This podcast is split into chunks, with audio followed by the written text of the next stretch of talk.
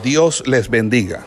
El Centro de Formación Ministerial El Goel le da a usted la más cordial bienvenida a este programa de licenciatura en teología. Hoy con la asignatura correspondiente a nuestro pensum académico.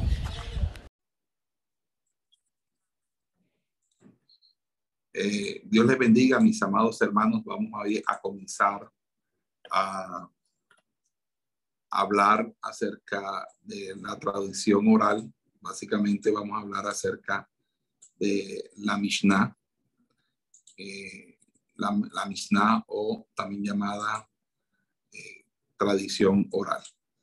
La palabra Mishnah eh, es del hebreo y significa repetición, significa estudio por repetición, y hace referencia a la, catalogación de toda la, formación que hasta en ese entonces se, se había dado de eh, las enseñanzas de los llamados eh, eruditos o personas encargadas de eh, la enseñanza que eran los llamados rabinos.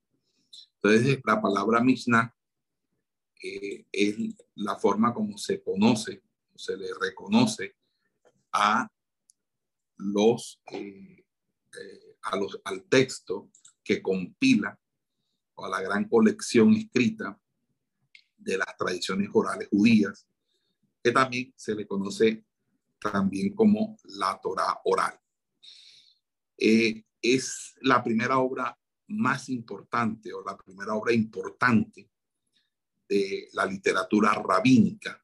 Y según lo que cuenta la tradición judía, fue compuesta o redactada por Judá Hanasi a principios del siglo III de la era cristiana, eh, en un momento en que ya el templo obviamente se había destruido, que el templo ya estaba consumado y los eh, judíos habían sido esparcidos y se les había prohibido volver a pisar tierra, la tierra eh, de Canaán, la tierra de Jerusalén.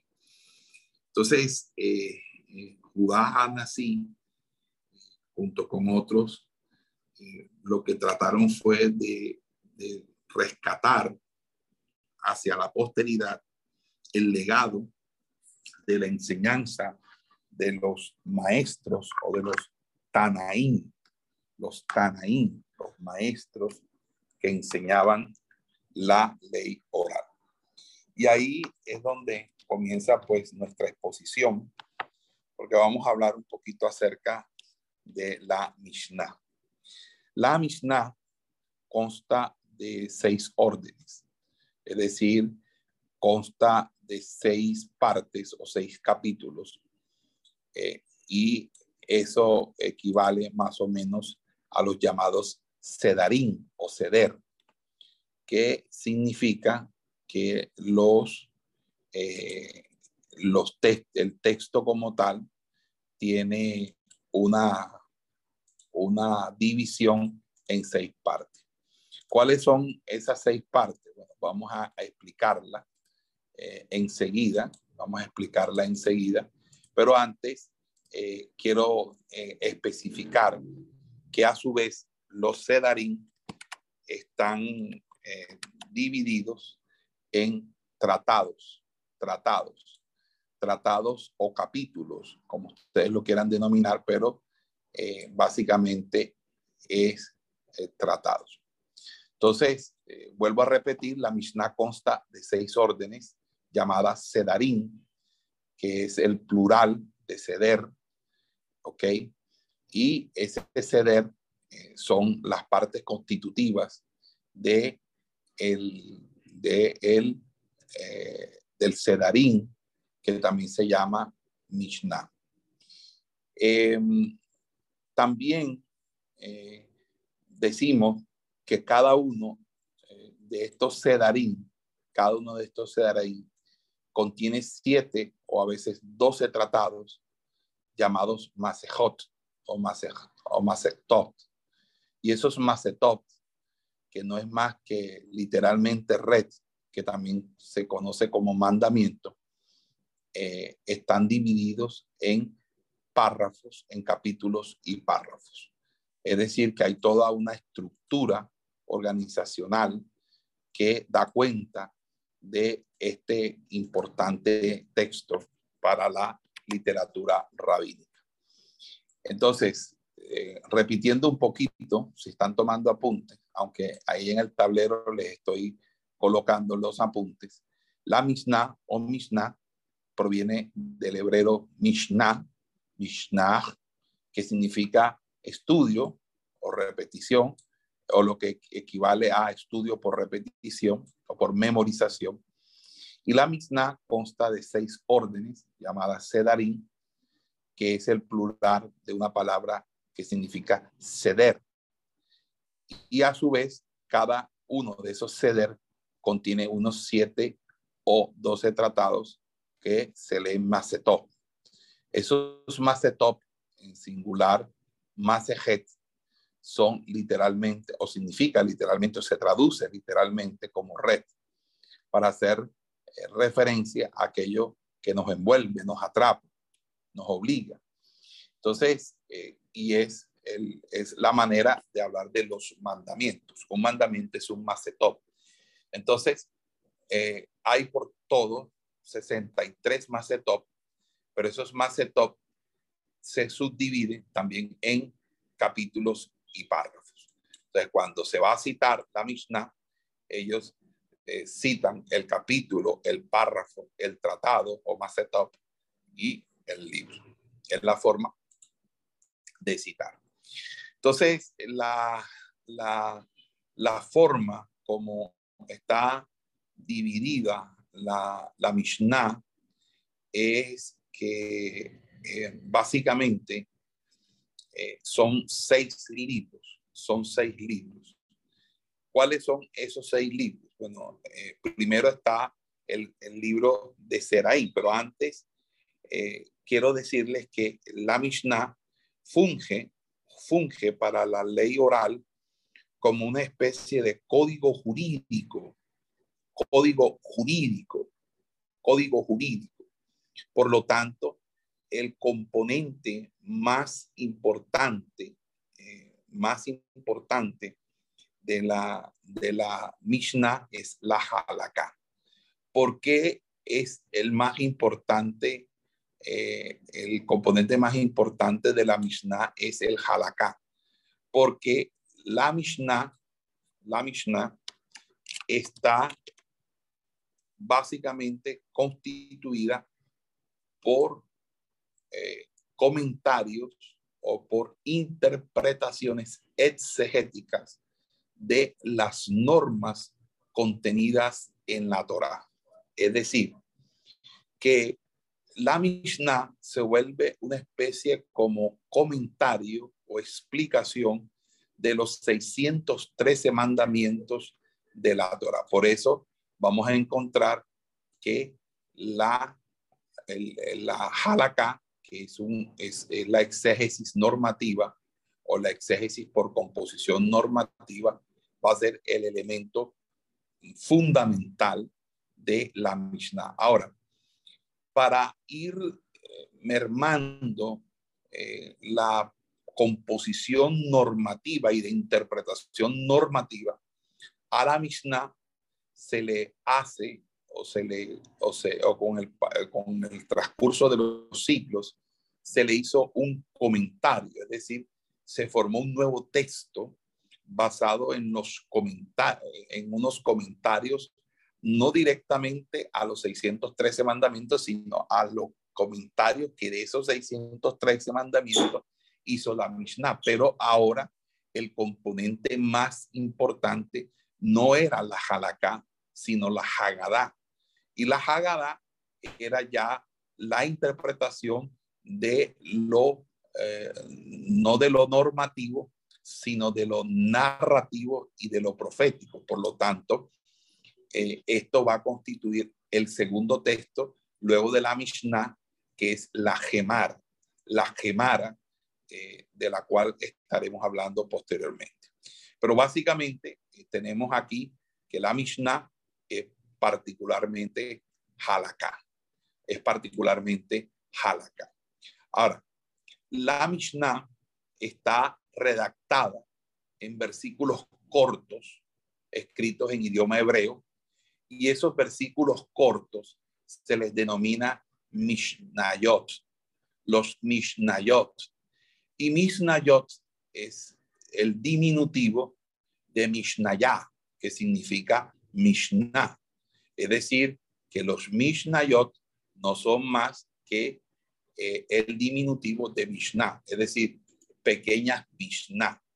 Esto significa que el texto está constituido por aforismos o sentencias bastante breves. Nosotros eh, vamos a, tener aquí en cuenta que esta clasificación de, versículos o, de, estas eh, partes tiene como objetivo primordial, vamos a notar nosotros en clase, que esto tiene como objetivo principal ayudar a la memorización. Acuérdense que ellos lo que hacían era memorizar, memorizar los textos. Por lo tanto, era imprescindible poderlos acortar o poderlos eh, destacar de tal manera que eh, se pudiera memorizar mucho más rápidamente y sobre todo porque eran muchos textos que tenían que, eh, tenían que ser, por así decirlo, memorizados. Entonces, para eso se utilizaban técnicas de, o mnemotecnias o técnicas de memorización y esto facilitaba la memorización.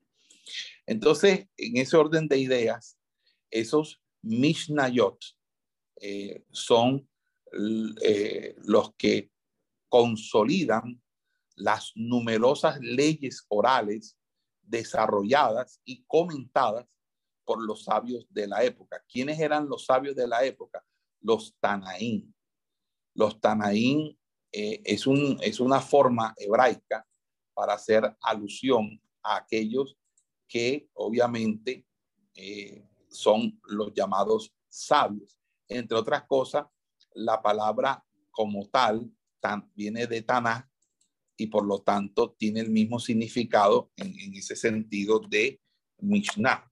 Entonces, los Tanaín son los sabios, los que hacían estos Mishnayot, los que componían estos proverbios que, que eh, terminaban siendo eh, como una especie de, eh, de proverbios con un carácter sapiencial, pero que desarrollaban normativamente, normativamente la ley escrita.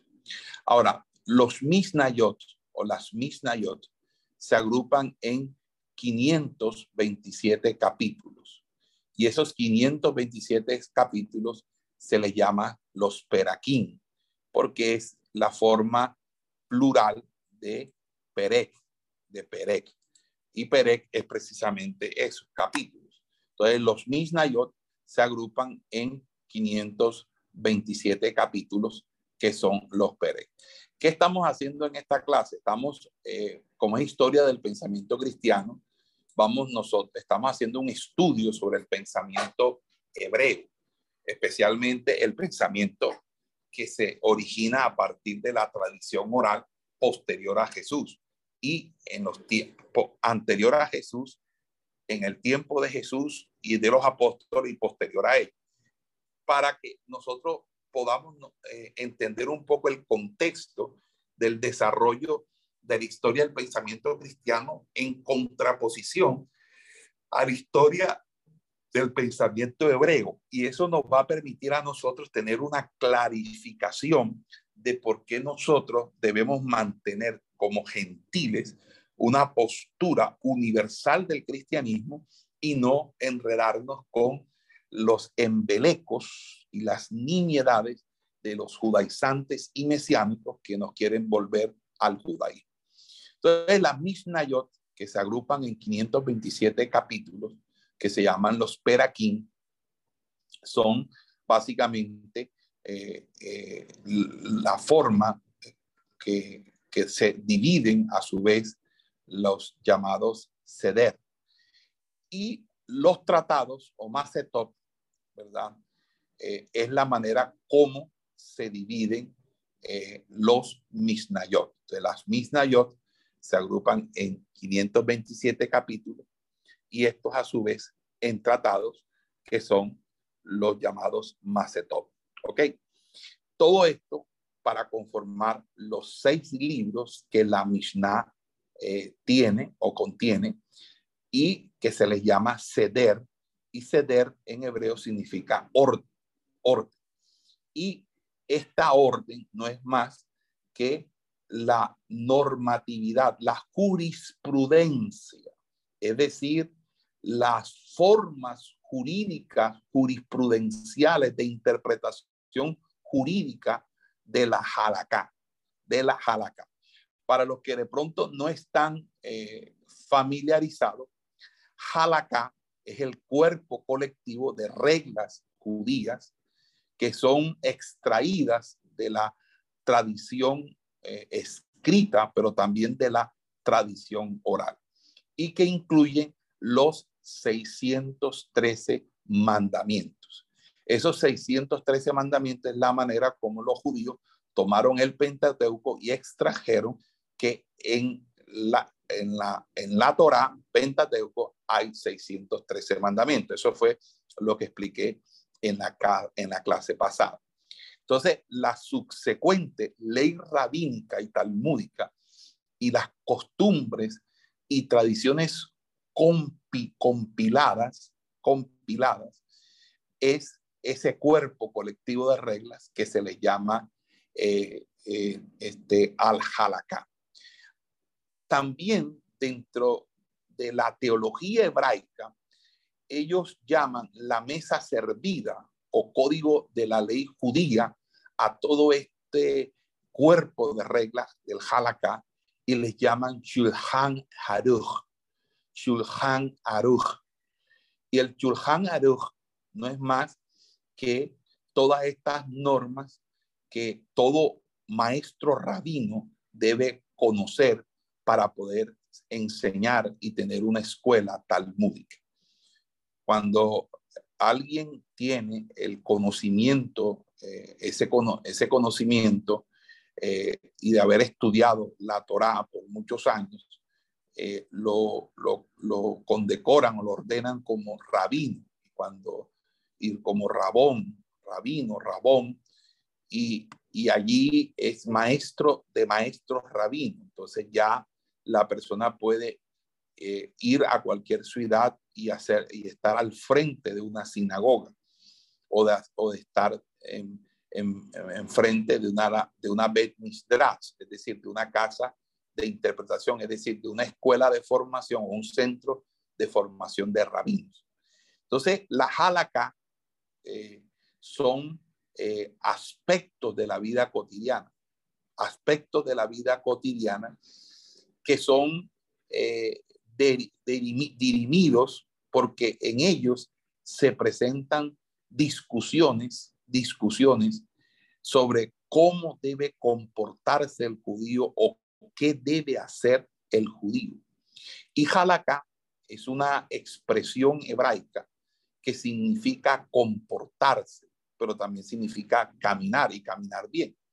Entonces, cuando se dio la diáspora, judía, luego de la destrucción de Jerusalén, eh, las comunidades judías se pudieron unir y mantener sus costumbres, sus tradiciones, por tanto, ellos eh, asumieron eh, estos, estos principios de la halakha o estas normativas de la halakha como una forma de actualizar la, la revelación que Dios le había dado a Moisés en el, en el monte de Sinaí. O sea que para ellos la halakha es igual que la revelación que Moisés recibió en el monte de Sinai. Entonces, en ese sentido, eh, hay eh, esas, eh, esas reglas que son las reglas que se llaman reglas de la halakha.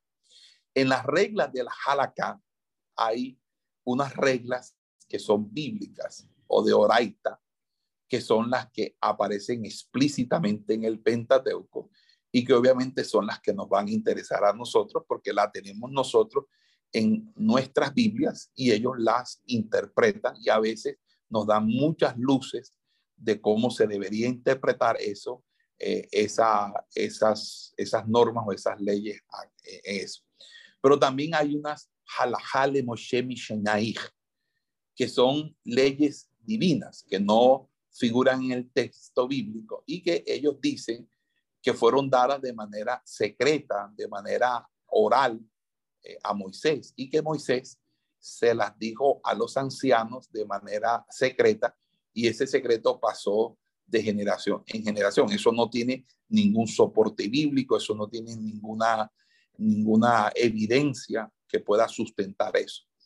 Y también existen las leyes rabínicas o de Rebanán o de Rabanán, que son las que han instituido los rabinos, obviamente los rabinos del Talmud. Y también existen las llamadas costumbres. Entonces hay leyes bíblicas o de Oraita, que están en el Pentateuco, las leyes divinas, la Halahale Moshe Mishinahi y las leyes rabínicas de Rabanán, que son las instruidas. Y las costumbres, las costumbres judías.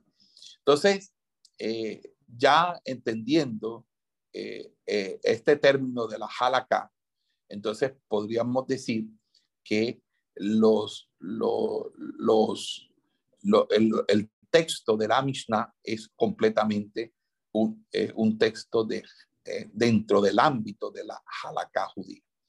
Ahora, esto no significa que no hayan algunos elementos de Hagará, pero son muy, muy menores, son mucho más los de, los de Halaká que los de Hagará.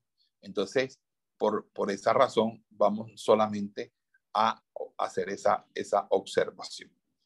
Bueno, eh, el primer libro que vamos nosotros a encontrar en la, en, en la Mishnah es el llamado libro de Seraín, el libro de Seraín el libro de Seraín, el de Seraín, el libro de Seraín. Seraín significa en hebreo semillas, semillas. Y obviamente este, este, esto es una alusión básicamente a las normas sobre recolección de las cosechas y todo lo relacionado con los temas agrarios. Acuérdense que estamos ante una comunidad completamente agrícola. Entonces, Seraín, que es eh, semillas o que se traduce como semillas, vamos a ponerle el texto hebreo para que lo vayan, lo vayan teniendo también aquí.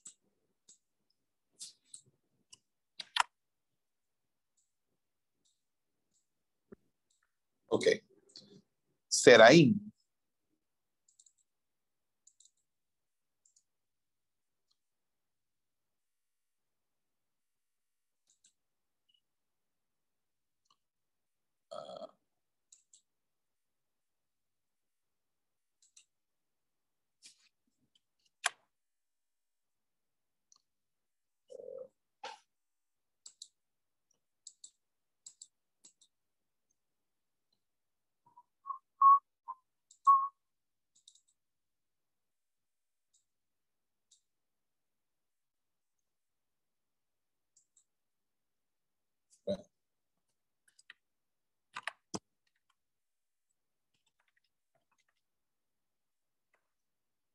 A, colocar aquí otra vez. Se me, se me convirtió esto en, un lío ahora. Sí, señor, se convirtió en un lío. Ahí está. Seraí. Semillas. ¿Qué trata este libro?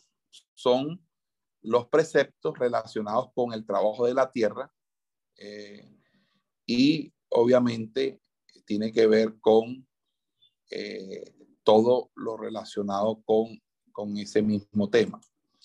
El Seraín es el, el, primero y más corto ceder de la Mishnah, es la primera o más corta orden de la Mishnah. Y obviamente es a su vez lo primero que se hace eh, en cuanto a, a, la halakha. Es decir, la halakha eh, es, es el primer comentario que se tiene de la, de la. Es decir, eh, el tema de los frutos y las cosechas.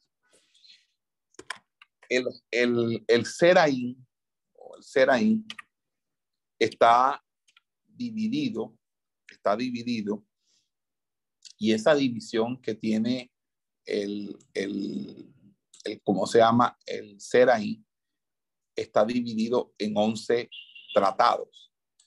Esos 11 tratados, cada uno de los cuales, pues, eh, les voy a dejar de tarea que investiguen de qué trata cada uno de ellos. Esa tarea, anoten ahí esa tarea.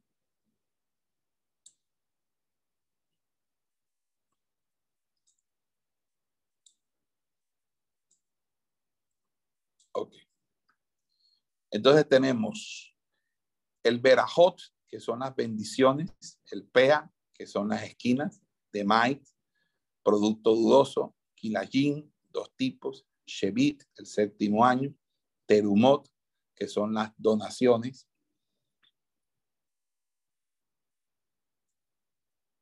Está también el Macerot, que son los diezmos, el Macer Shenit, que es el segundo décimo, el segundo diezmo, el jalá, que es el pedazo de masa, y el bicurín, que es eh, los primeros frutos. Básicamente, esto es, serían los, los, los que 1, 2, 3, 4, 5, 6, 7, 8, 9, 10, 11. Serían los 11 eh,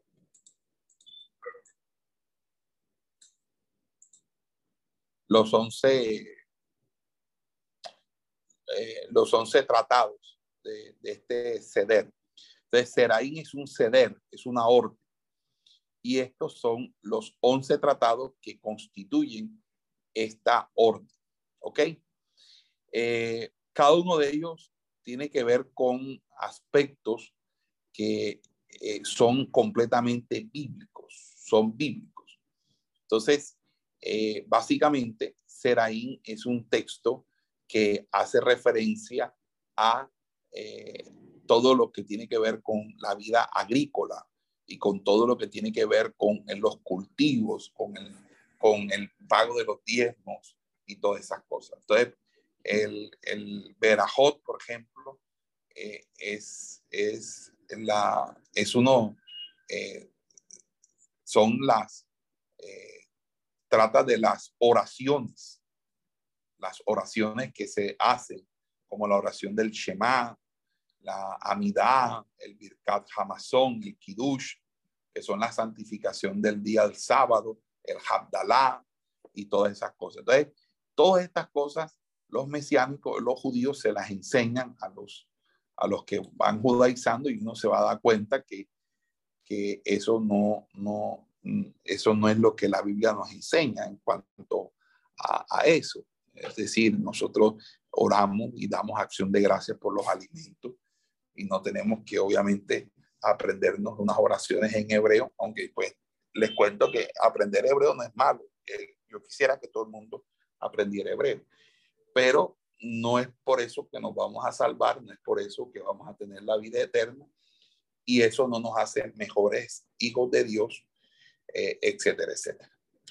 Entonces, me van a investigar eh, en qué consiste cada uno de estos, de estos 11 tratados del Seraín y vamos pasando entonces a los otros, a las otras órdenes. Luego del Seraín, nosotros vamos a encontrar el Moet, el Moet. El Moet es el libro de las festividades. Es el libro también o la orden del Shabbat y de los ayunos. Entonces, ese Seder Moed, que es en español festividad, es el segundo orden de la Mishnah.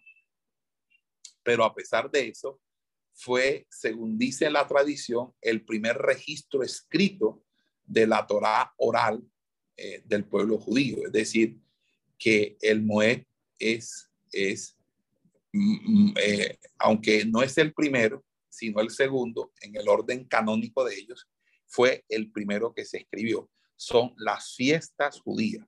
Y ahí uno pues, puede conseguir bastante información acerca de cómo ellos interpretaban sus fiestas, las fiestas judías. Acuérdense que ahí hay unas fiestas que no están en la Biblia, sino que ellos añadieron. Eso también es importante que ustedes lo anoten. Entonces, eh, vamos a, mirar cómo está nuestro tablero. Nuestro tablero creo que ya se llenó. Entonces, no sé, ¿le van a tomar foto o algo?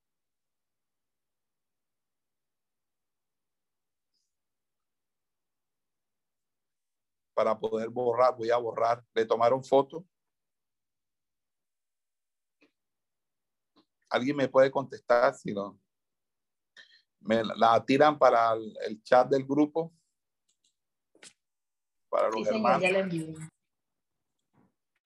Bueno, yo voy borrando aquí el tablero y eh, voy aquí a trabajar el Moet. El Moet, que es la, la forma eh, de las festividades o el libro de las festividades, eh, pues como les dije, la palabra en sí, en sí, significa eso, la palabra en sí significa festividad. Y en ese sentido, eh, Moed es, es, por así decirlo, el libro no solamente de las festividades, es también el libro de los ayunos y del Shabbat, del Shabbat y de los ayunos. Entonces, vamos a explicar un poquito acerca de... Pastor, disculpe. ¿Podría permitir que se vea un poquito más la última hilera que está después de Orla, que no de Orla, la última, que acá no la puedo ver bien para que me salga en la foto?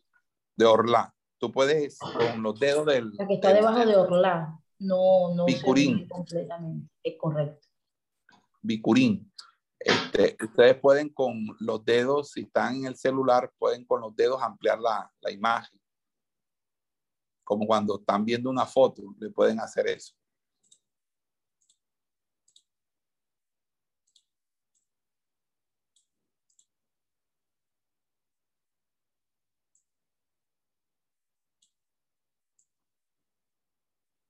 Ahí está, bien.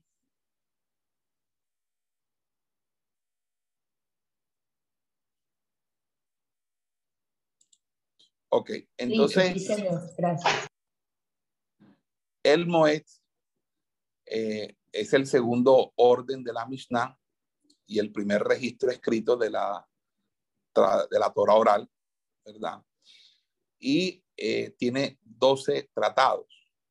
¿Cuáles son los 12 tratados? Tiene el Shabbat, que trata sobre las 39 prohibiciones relacionadas con el trabajo que no debe ser realizado durante el Shabbat, que también se llama Melahá y este tratado tiene 24 capítulos. De esas 39 provisiones, tres son eh, normativas de la Biblia y 36 se las inventaron ellos. Por eso cuando Jesús tuvo conflictos con ellos por la cuestión del tema del Shabbat, ellos no tenían la razón. Ellos estaban completamente equivocados. Entonces tenemos el inicialmente el, el Shabbat, el Shabbat que ya ustedes saben qué significa Shabbat. Shabbat significa eh, descanso, ¿verdad? Entonces vamos a borrar esto porque ya ustedes copiaron esto y seguimos aquí con nuestro eh, Shabbat. A ponerlo en negro. ¿Sí lo ven? Amén. Shabbat. eh, ese Shabbat que trata de las 39 prohibiciones, 36 de las cuales fueron añadidas por ellos y no estaban en la Biblia, en el Tanakh, en la Torah, es un tratado que tiene 24 capítulos. Me van a, a, investigar también sobre eso. Yo les voy a, a, eh, eh, a hacer eso. También está eh, el, el, tema del el erubín. Erubín es otro, que es sobre el límite de, del, del, perímetro sabático. Erubín. Tienen que aprender, eh, yo, les, yo les, les aseguro que si ustedes estudian esto bien, lo que estoy enseñando y lo estudian con fundamento y lo estudian, ustedes cuando puedan eh, y tengan la oportunidad de enfrentarse a un rabino, a un maestro de una sinagoga o a un líder de los mesiánicos, eh, este, ustedes no solamente van a salir airosos, sino que van a terminar hasta enseñándoles a ellos esto, porque muchos de los mesiánicos son mesiánicos de oídas, ni siquiera conocen realmente eh, y la mayoría ni siquiera eh, maneja el hebreo.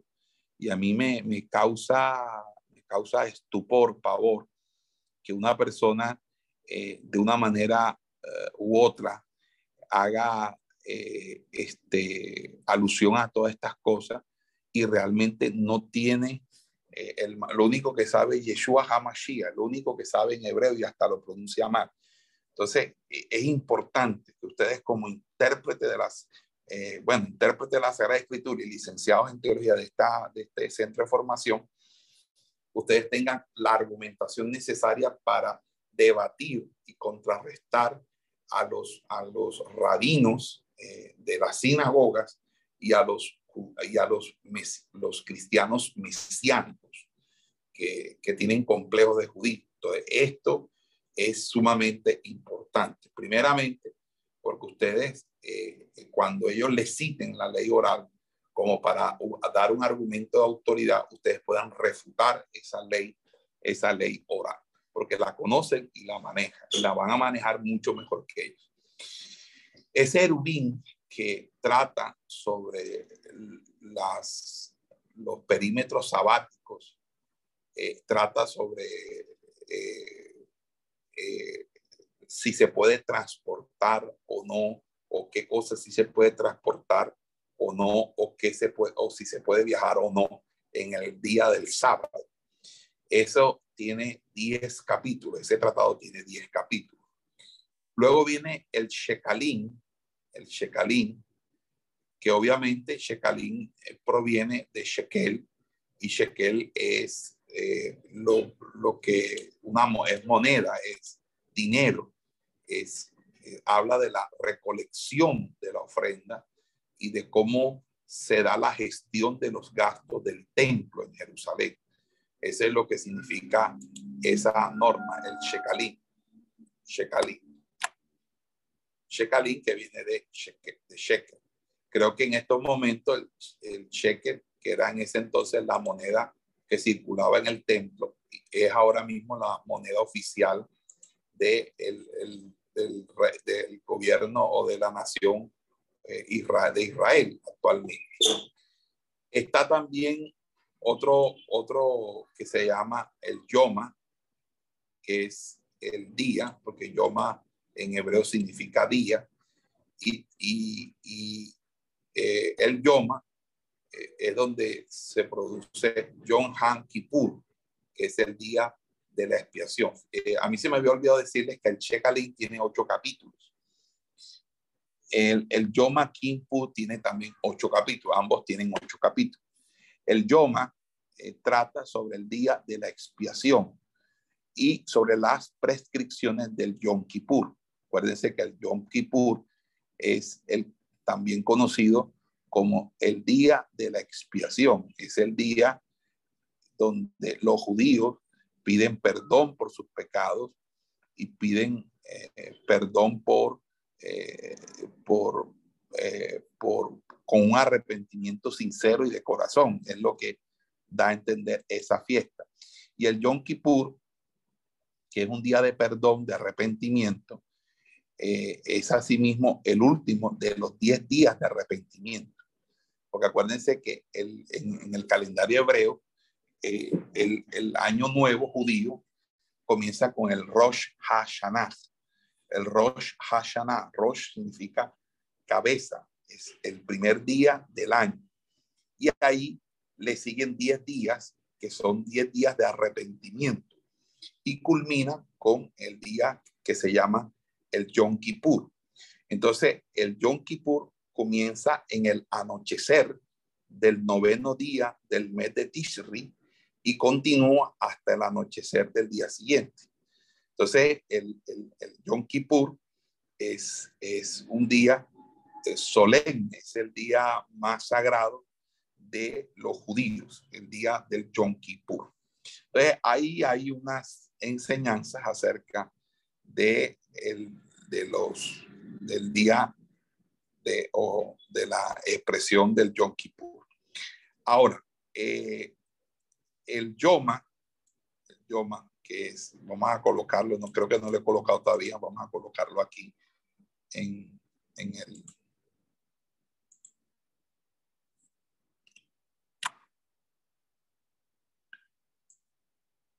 sería nuestro cuarto tratado. Ok, el Yoma, día. Eh, luego del Yoma se encuentra el Rosh Hashanah, que es el día de Año Nuevo. O este tratado principalmente eh, eh, habla sobre el ciclo del calendario hebreo, ¿verdad? Tiene cuatro capítulos y habla sobre la luna nueva, sobre los servicios de la misma festividad del Rosh Hashanah que se celebra en el primer día de los 10 días de arrepentimiento antes del Yom Kippur.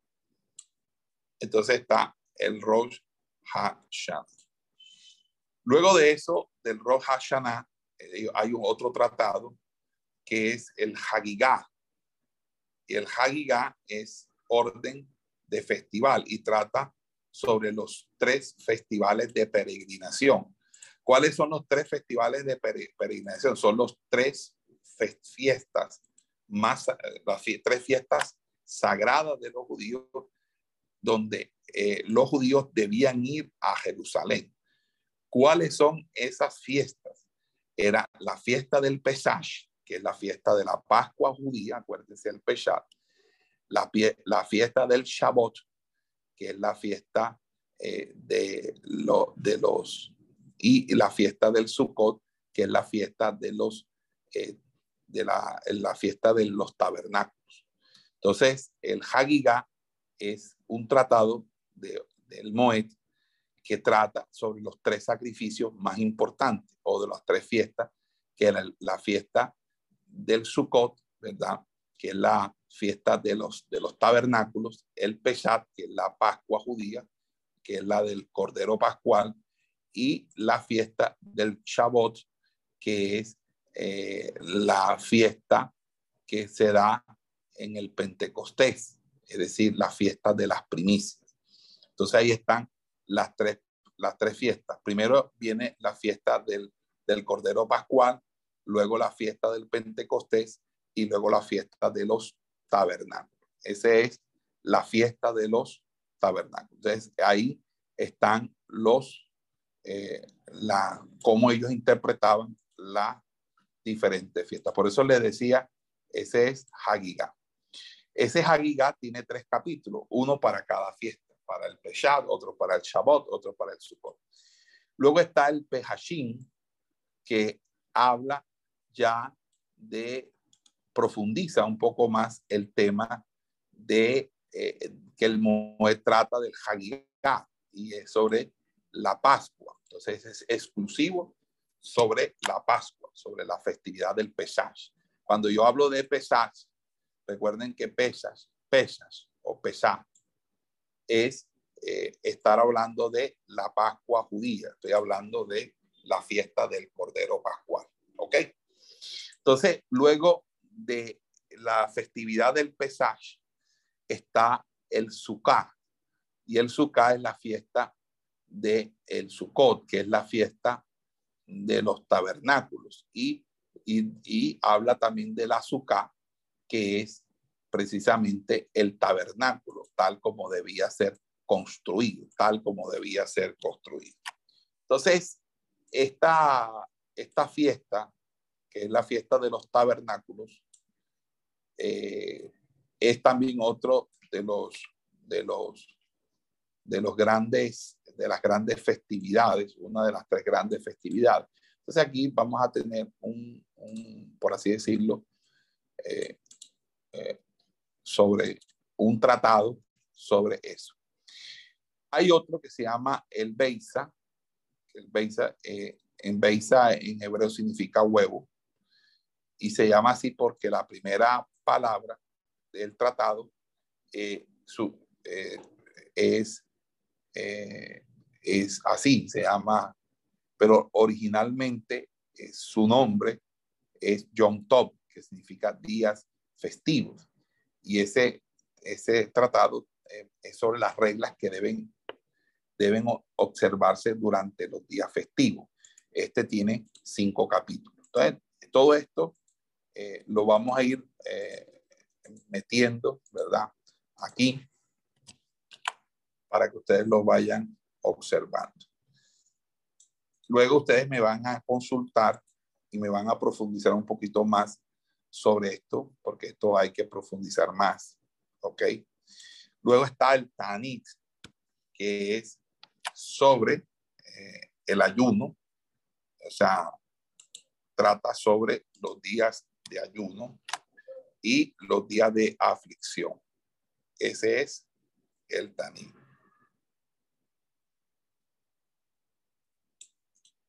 Ok. Ya para terminar, tenemos el Megilá, que es el pergamino, que contiene principalmente regulaciones sobre la lectura de el pergamino de Esther cuando se vaya a hacer eh, esa lectura en la fiesta del Purín. Recuerden que la fiesta del Purín es la fiesta que se celebra a raíz de la liberación que entre Esther y Mardoqueo lograron eh, para evitar la matanza de los judíos por mano del Agageo, ¿verdad? Amán, que terminó ahorcándose en la misma soga que hizo para Mardoqueo. Entonces ellos celebran esa fiesta como en la fiesta del Purim. Y está el Moed Catán, el Moed Catán, que es el pequeño festival que trata sobre el Hol Haumet, que son los intervalos que hay entre la fiesta del Pesat y el Sukkot es el periodo de cuatro días entre los primeros y los últimos días de los de, los, de las fiestas de Pesach, del Cordero y de Sukkot, ¿verdad? Entonces, estos días se les da el carácter de semifestivo. No, no son días para estar completamente inactivos, como en los días de la, cuando hay santa y sagrada convocación, pero tampoco es para estar trabajando demasiado. Entonces, es como un miti-miti. Y ahí está el último, que es este, que es el Moed Fíjense que ahí estamos hablando de simplemente el segundo ceder, el segundo ceder. Vamos a, a, suspender un momentico aquí para... Bueno, vamos a continuar con nuestro tercer, tercer ceder o tercera orden, que sería el Nashim, que es el orden de mujer o de las mujeres. Pero que además de ser de mujeres, son los preceptos a la vida matrimonial. El Seder Nashim es eh, una orden que contiene siete tratados y está contenido ahí todo el derecho de familia. ¿Cuáles son los lo que nosotros vamos a encontrar en el en el en el o los tratados que hay en el Nashin. Bueno, en el Nashin, como les decía, que consta de siete tratados, vamos a encontrar uno primero que es el Yema, el Yemabot, el Yemabot. Y este Yemabot, este Yemabot es sobre el matrimonio del Levirato, que está eh, relacionado con el texto de Deuteronomio 25, ¿verdad? Y, otros, y también trata de otros temas, ¿verdad? Pero básicamente es sobre el matrimonio del liberato. Este tratado consta de 16 capítulos, 16 capítulos. Luego seguimos con otro tratado que es el, el tratado llamado Ketubot. Y el Ketubot es el tratado sobre el contrato nupcial, es decir,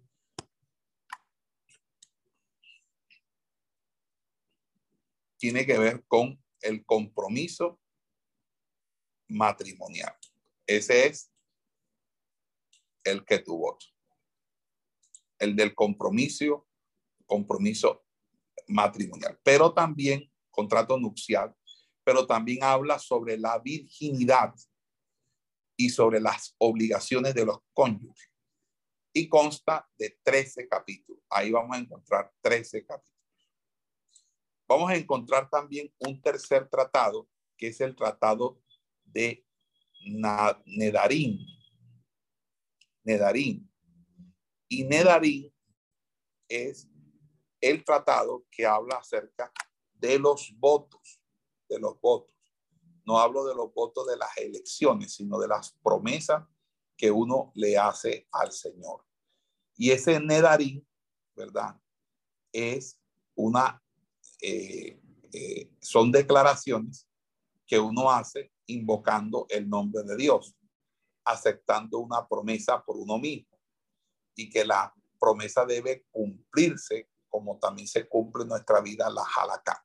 En pocas palabra Nedarín viene de Neder y Neder es, eh, es un, eh, una, eh, es como una especie de recitación de un voto que aunque no se pueda considerar juramento, tiene el mismo peso de un juramento.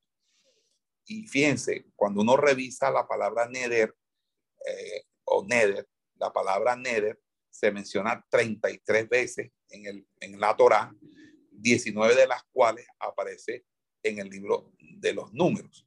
Y el judaísmo considera que el poder de la palabra es muy fuerte. Entonces, el, eh, el, el que habla se está comprometiendo con esa palabra que da. Entonces, ahí está el Nedarín. Este Nedarín consta de 11 capítulos, 11 capítulos. También vamos a encontrar el Nacir. Y el Nacir es, habla sobre el voto específico del Nazariato o de los Naziratos, es decir, de los llamados al voto eh, Naziriato o al voto de los Nazareos ese naziriato o nazareato es en la Biblia una forma de consagración, tanto de una mujer como de un hombre, a Yahweh o a, Jehová, mediante un voto de cumplir una serie de preceptos de vida y al consagrarlo eh, por medio de este voto, la persona se le llama nazireo o nazareo. Y esas prescripciones, pues, ustedes me las van a investigar cuando me estén haciendo la exposición de esto. Luego está el sotá, el sotá, y el sotá se ocupa de el ritual eh, que se conoce como eh, hay sospecha de adulterio. Cuando hay sospecha de adulterio, a la persona se le hace un ritual y ese ritual tiene como objetivo revelar o descubrir algo tan doloroso como es precisamente el acto del adulterio. Entonces, en ese sotá, eh, eh, la mujer que es sospechosa del adulterio, eh, ahí ustedes saben que allí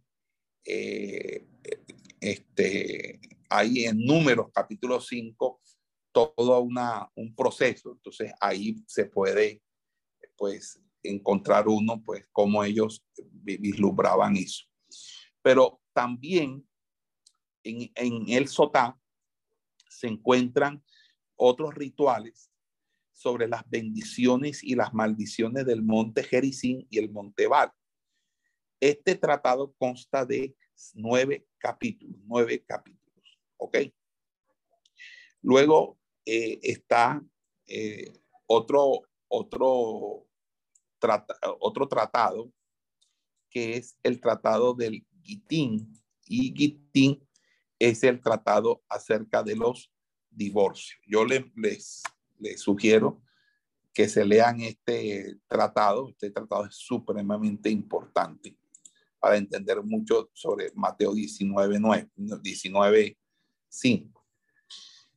Allí se trata de los conceptos de los divorcios y otros documentos y es un, un, un texto eh, de unos nueve capítulos. Por último está el Kidushin, Kidushin, el Kidushin.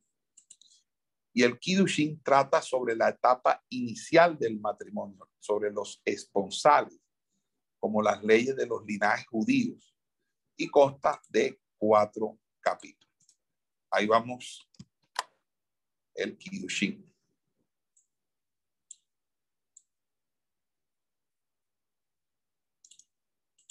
¿Ok?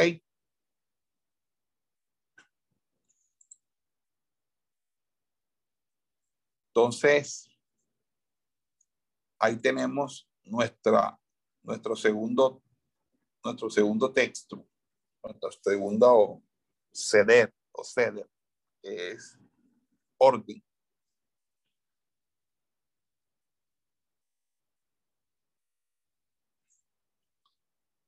Perdón, nuestro tercero. Y ahora vamos para el cuarto.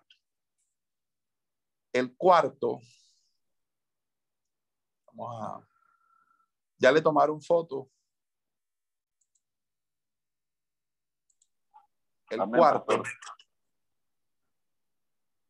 Pastor. no es, no es, le, queda muy difícil ir colocándole en español al frente la, por ejemplo, por ejemplo el butín, que es el, el divorcio, colocárselo y, y no, queda muy pesado así colocarle la equivalencia en español, no.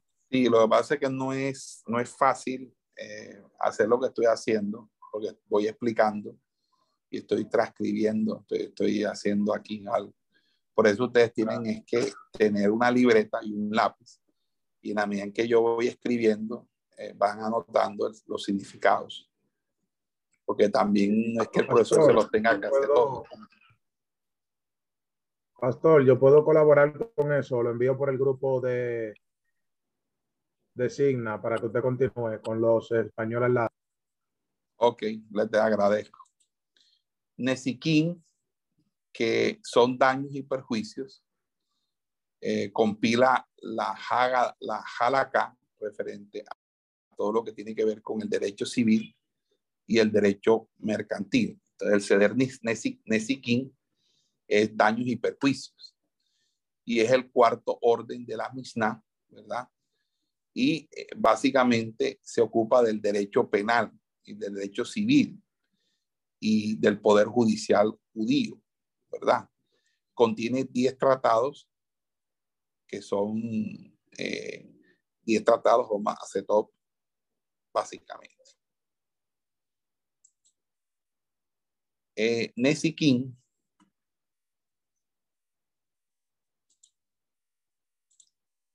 Vamos a ver si ya lo puse. Ok, sí, ya lo puse. Nessie King tiene varios, eh, varios tratados. Básicamente tiene 10 tratados. Tiene un tratado que se llama Baba Kama, que es un tratado sobre los asuntos, los asuntos civiles, eh, sobre todo los daños y perjuicios y las indemnizaciones. Y tiene un, un, tiene, este tratado tiene 10 capítulos. Tiene 10 capítulos.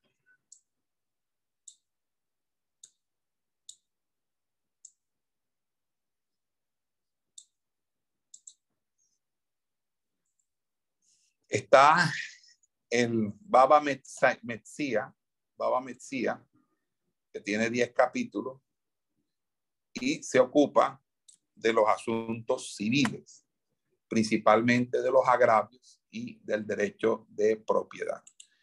Eh, hermana Berli, una pregunta que quiero hacer. ¿Quién, es mi, ¿Quién me asiste a mí en esta clase?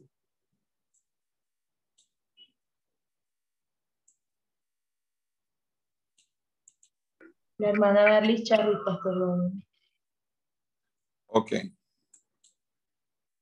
Esa eh, tiene, Baba Metzia se ocupa de los asuntos civiles, pero principalmente sobre el derecho de propiedad y sobre los agravios, derecho de propiedad y los agravios. Básicamente de eso se ocupa. También está Baba Batra. Baba Batra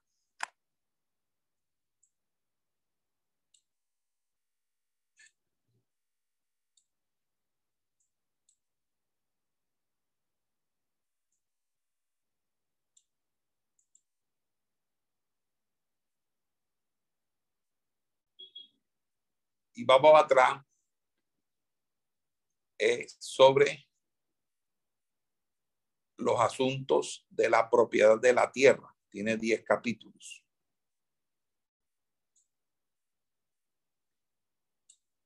Hay otro tratado que es el del Sanedrín.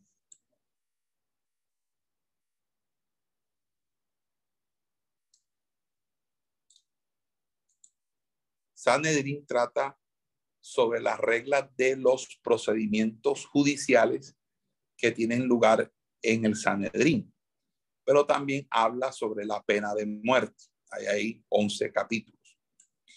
Sigue también el tratado que se llama Makot. Y Makot trata sobre los, los testigos. Makot trata sobre los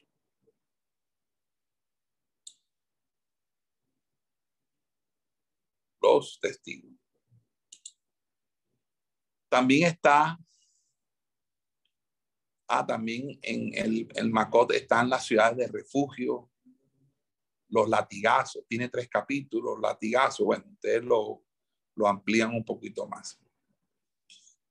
Está también el, el el Shebot, que es el tratado, el tratado que, que ese sí tiene que ver con los juramentos, tiene que ver con los juramentos. El tratado de los juramentos, el Shebot. Shebot.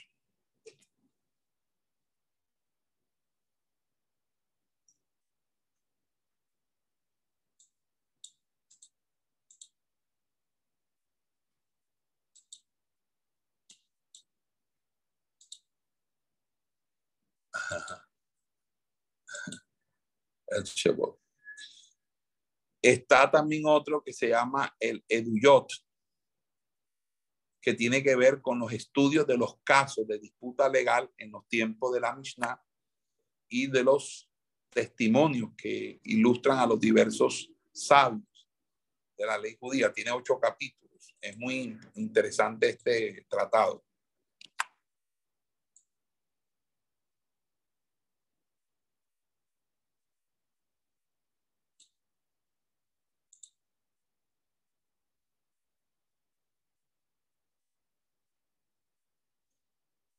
Ese es el Eduyot.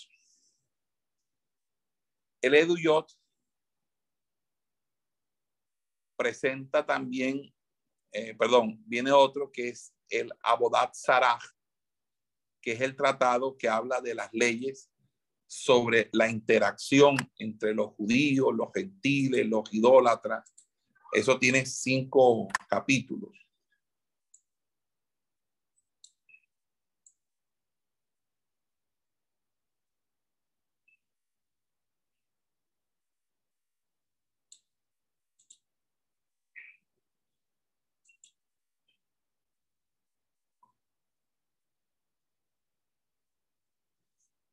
También está el Pirkei Avot, que es como una colección de, de refranes éticos judíos de seis capítulos.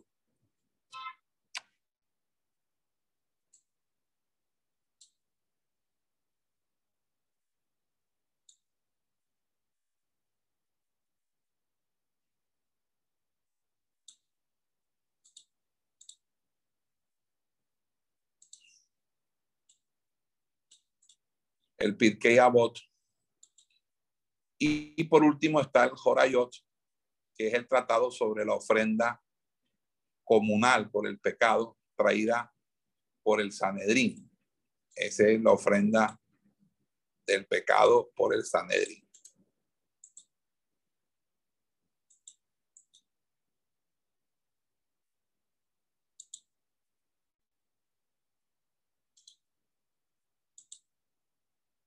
Ok. Hasta ahí, ¿tienen alguna pregunta? Amén, pastor. Eh, me gustaría que me abundara de manera breve sobre el primer eh, CD de, de, ese, de, ese, de Nesiquín, que es Babacama. Babacama me gustaría saber. El tratado. ¿Qué se trata? Sí, Babacama es un tratado que está dedicado al derecho civil rabínico y está eh, orientado hacia, hacia los tipos distintos de responsabilidad civil, responsabilidad civil extracontractual. El, el tratado se desarrolla en, en, los primeros seis capítulos unos aspectos como generales de la responsabilidad civil extra, lo que nosotros hoy los abogados llamamos responsabilidad civil extracontractual. Ya. Entonces ahí empieza a hablar sobre los diferentes categorías de daños que existen. Tú sabes que habían, en la Torah habían cuatro categorías de daños con Ezequiel y cómo eh, se podía compensar por el daño causado a otras personas o a su bienes. Entonces, ahí eh, básicamente es eso, daños causados por las personas o por los animales de las personas, porque un toro tuyo podía acornear a otra persona. Eh, y obviamente eso generaba una, la necesidad de que tú pagaras a esa persona, o sea, de pagaras algo a esa persona. Pero básicamente eso es el que, el que está hablando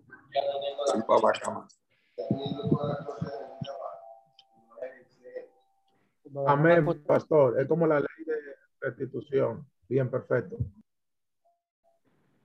Acá me consta de qué? De 10 capítulos. Séptimo semestre, tío, no me diga eso. ¿Cuántos semestres? Son 10. Ok. ¿Hay alguna otra pregunta? Mi pregunta, hermano, ¿el Babacama consta de qué? De 10 capítulos. El Babacama, el Babacama tiene 10 capítulos. Vamos a suspender. Denme unos minutos.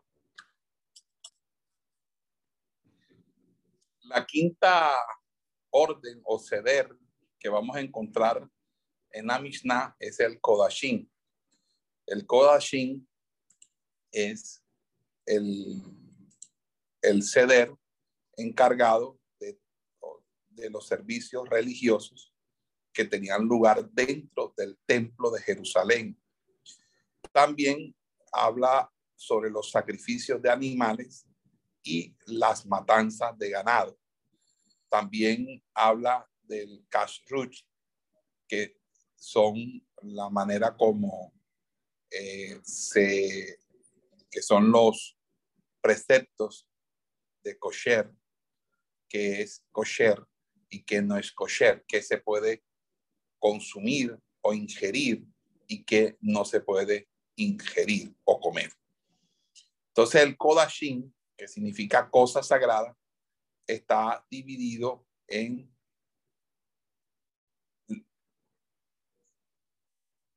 en eh, los siguientes tratados. Primero, el Sebaín, que es el primer tratado que es sobre los temas relacionados con el sacrificio de, de los animales en el templo. Eso incluye las ofrendas de animales y, aves y las condiciones que las hacen aceptables. Ese es el Sebarín. Luego está el Menajot. El Menajot es el segundo eh, tratado del orden de, del Kodashin, el Menajot,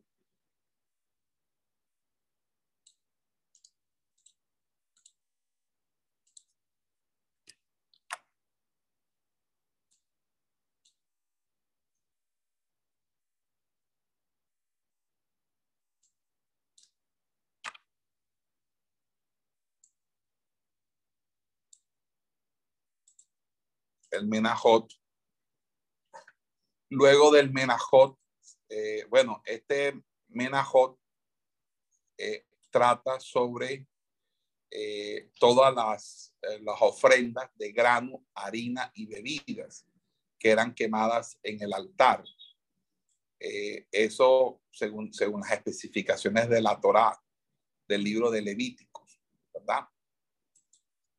Luego está Ulín, Ulín en hebreo es Masejet Ulín, que es el tercer tratado eh, del Kodashin y trata sobre eh, los sacrificios de, de mamíferos y de aves para el consumo humano, es decir, para el consumo de alimentos, no para uso sagrado, sino sobre eh, el consumo humano o el el kosher, el kosher. Ese es el ulín.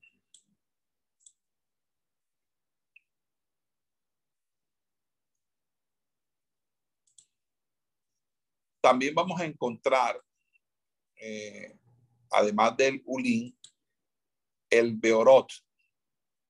Y el beorot es lo que se refiere al primogénito, sea tanto del, hombre como del animal, según la Biblia hebrea, en la cual eh, Dios ordenó a Moisés en el libro de Éxodo que se debían consagrar todo primogénito, sea de, de ser humano o de animales. Entonces, este habla sobre eh, la consagración de los primogénitos y sobre el derecho de la primogenitura. Ese es el Bejorot o el Beorot.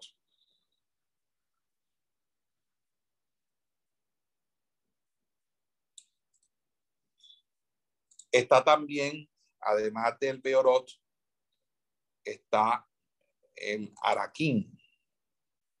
Araquín es el quinto tratado del Kodashin y es sobre eh, lo relacionado sobre la evaluación de las personas, de los animales eh, y la tierra que haya sido donado, donado para la obra, es decir, tiene que ver con las donaciones. ¿Ok? Las donaciones. Ese es el araquín. El araquín.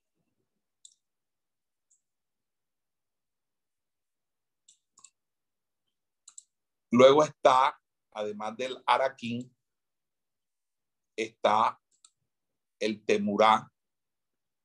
Temurá, eh, que también se puede traducir en masaje temurá. Y este trata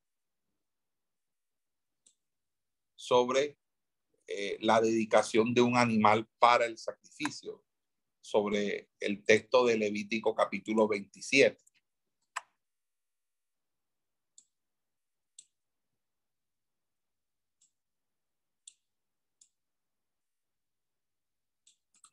Temurá. Eh, además de Temurá, se encuentra Keritot. Y Keritot eh, es sobre el orden, eh, es, es, uno de los tratados, o el séptimo tratado de, de, de este ceder, que es el ceder de Kodashin, o la orden de Kodashin, y habla acerca de las transgresiones, para lo cual se da el castigo de ser separado o expulsado. Entonces ahí habla también del sacrificio que se debe dar por la culpa del pecado. Es decir, el tratado habla sobre las transgresiones por las cuales alguien puede ser expulsado de la comunidad y eh, también si la transgresión no fue tan, fue cometida por error, qué ofrenda debe, eh, debe, debe la persona eh, este, colocar. Ok. Ese es Keritot. Luego está eh. Y Meilat eh, es básicamente un tratado, es el octavo, eh, sobre las disposiciones exactas, ¿verdad? Sobre la ofrenda de la culpa y, sobre la reparación eh, de, o la, o la, sí, la reparación o, o pago de algo que haya sido usado y que haya sido consagrado al templo, es la sustitución de las cosas son consagradas en el templo. Vamos a, a, a quitar esto de aquí que me va a estorbar ahora.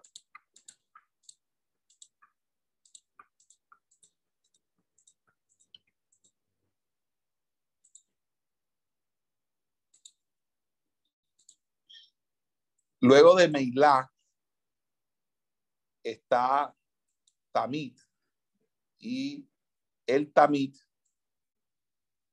Masejet Tamit, que forma el Kodashin, trata sobre el servicio diario en el templo, ¿verdad? Sobre el servicio diario, es decir, la, lo que es eh, el incenciario, los, todo este tema del oficio de los sacerdotes diariamente en el templo. Este es el tamit. Siguiendo con, con, con, con esto, tenemos el de Midot, Masajet Midot, que eh, trata sobre las dimensiones y la disposición del monte del templo ubicado en la ciudad de Jerusalén, es decir, la posición de los edificios que forman parte del segundo templo, ¿verdad? Las diferentes puertas, el altar de sacrificio, los sacerdotes, los levitas en el tiempo de ese segundo templo. Tenemos Midot.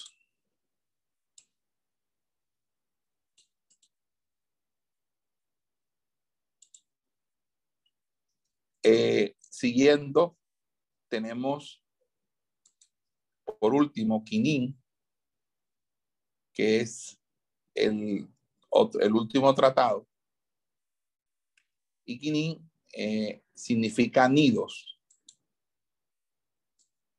y se refiere a las aves de, de, que se sacrifican en el templo y se refiere a la ofrenda que consistía en un par de pájaros. Ya.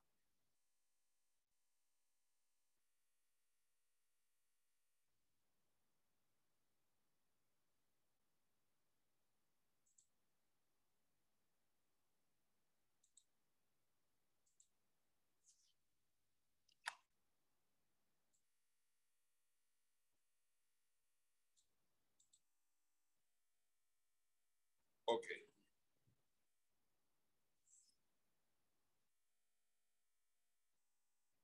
Por favor, tómenle fotos para que lo tengan ahí.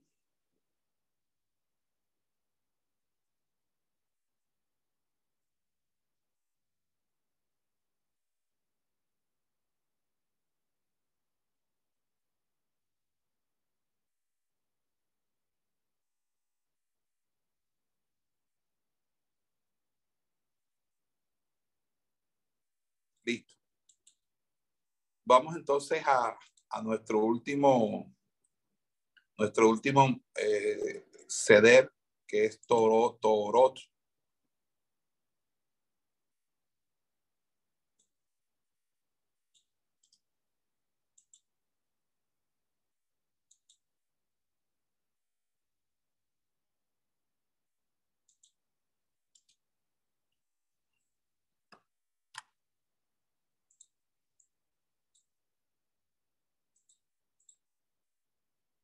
Este es el último.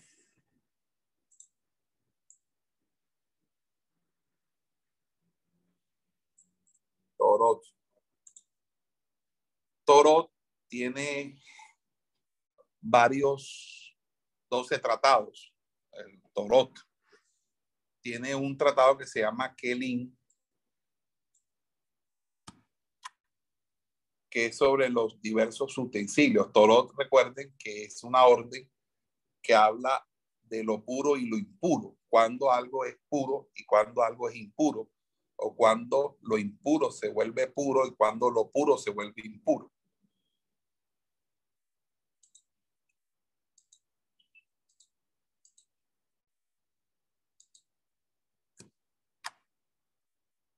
Ese es el Keilin. También tenemos el Olot. Y Olot eh, el Keirín tiene 30 capítulos. Eolot es sobre la impureza de los cadáveres, ¿verdad?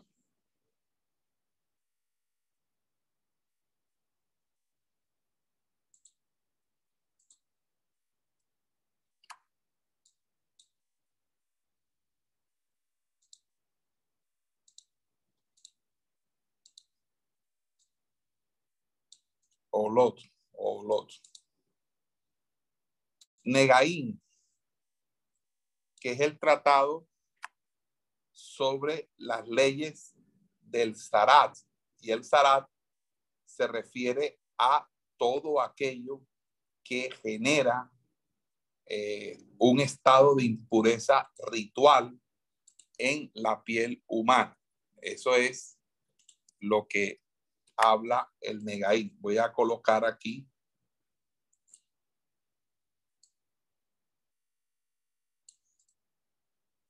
Aquí todo lo que causa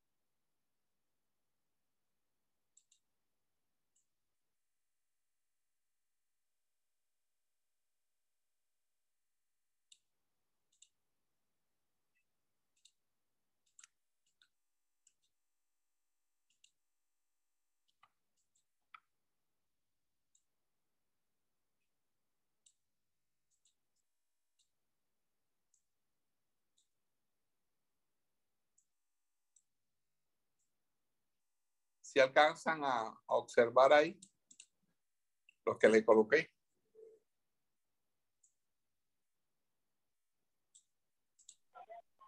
Sí, sí alcanzan a observar. Ok. Ok, luego está, además del, del NIDA, del NEGAI, perdón,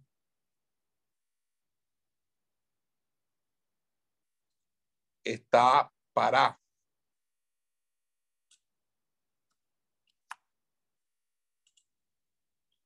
Que son las leyes sobre la, la, la vaca, la, eh, la,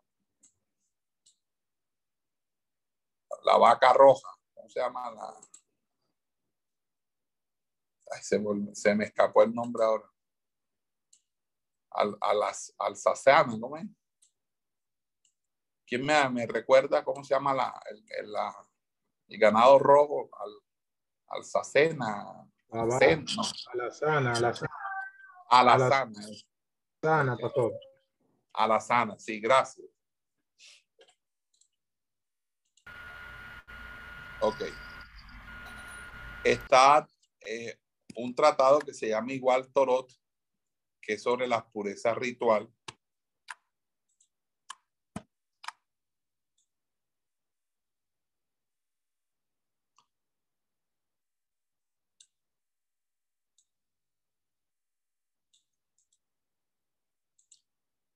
Está el Mikbaot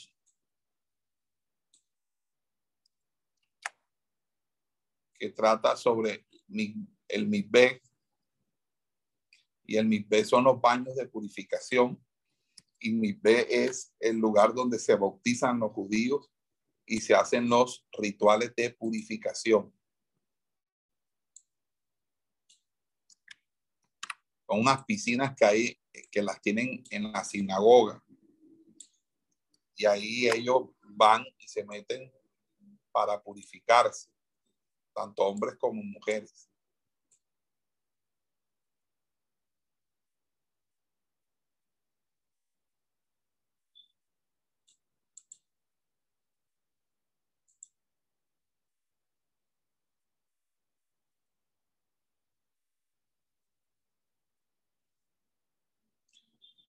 Está el NIDA,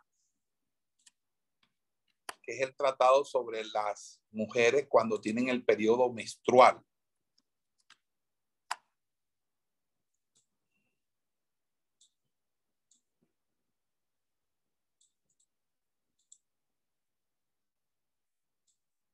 Está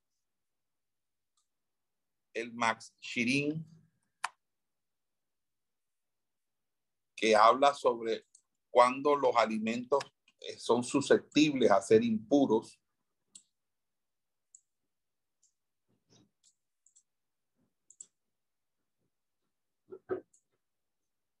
el sabín, el sabín, que es sobre las leyes sobre la eyaculación del hombre, cuando el hombre se vuelve impuro cuando eyacula, cuando tiene polución nocturna y todas esas cosas.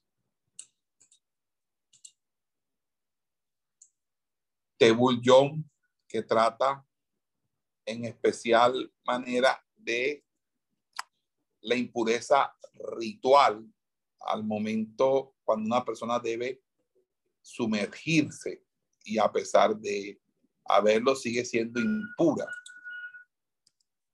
A pesar de, ir a mi es decir, a la piscina donde se sigue siendo todavía impura, ritualmente impura. Está el Yadayin, que trata sobre eh, el estado por impureza de las manos, por no lavarse las manos.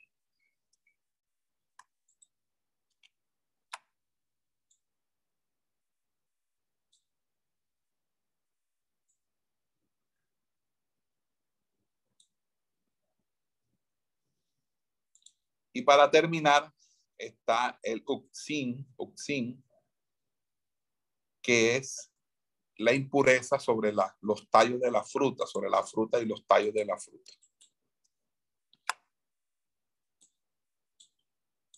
Con esto nosotros terminamos todo lo relacionado con el Moed, perdón, con el, la Mishnah, con la Mishnah. Entonces, para la próxima clase, quiero que todos los estudiantes eh, tomen cada uno de los, de los, diferentes tratados y, aprendan qué, de qué trata cada tratado, de qué, a qué se refiere cada tratado, se aprendan las diferentes clases de, de ceder que hay, o las seis principales, las, los seis sedes, perdón, no principales, los que, en lo que está dividido la Mishnah, la estructura de la Mishnah. Ya con eso, eh, nosotros tenemos el contexto más, más, más o menos de los tiempos de Jesús y aún posterior a Jesús en cuanto al pensamiento, al, pensamiento rabínico, al pensamiento de, de de los hebreos de la línea judía ortodoxa o rabínica. Luego de ver este, este tema de la Mishnah, nosotros nos vamos a, concentrar en la formación de la teología del Nuevo Testamento, la formación de la teología del Nuevo Testamento, específicamente de la teología eh, del apóstol Pablo.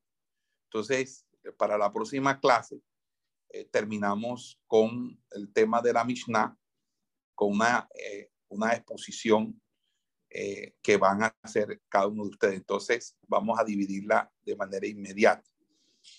¿Quién quiere exponer sobre los Seraín? Para que me haga una exposición sobre Seraín, el, el, el libro de Seraín.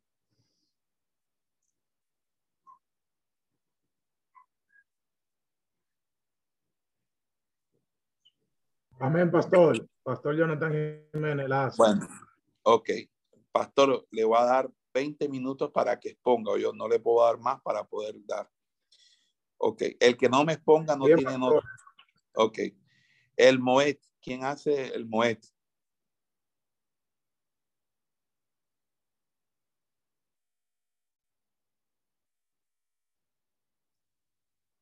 ¿Pueden, con, ¿Pueden concluir la grabación, por favor?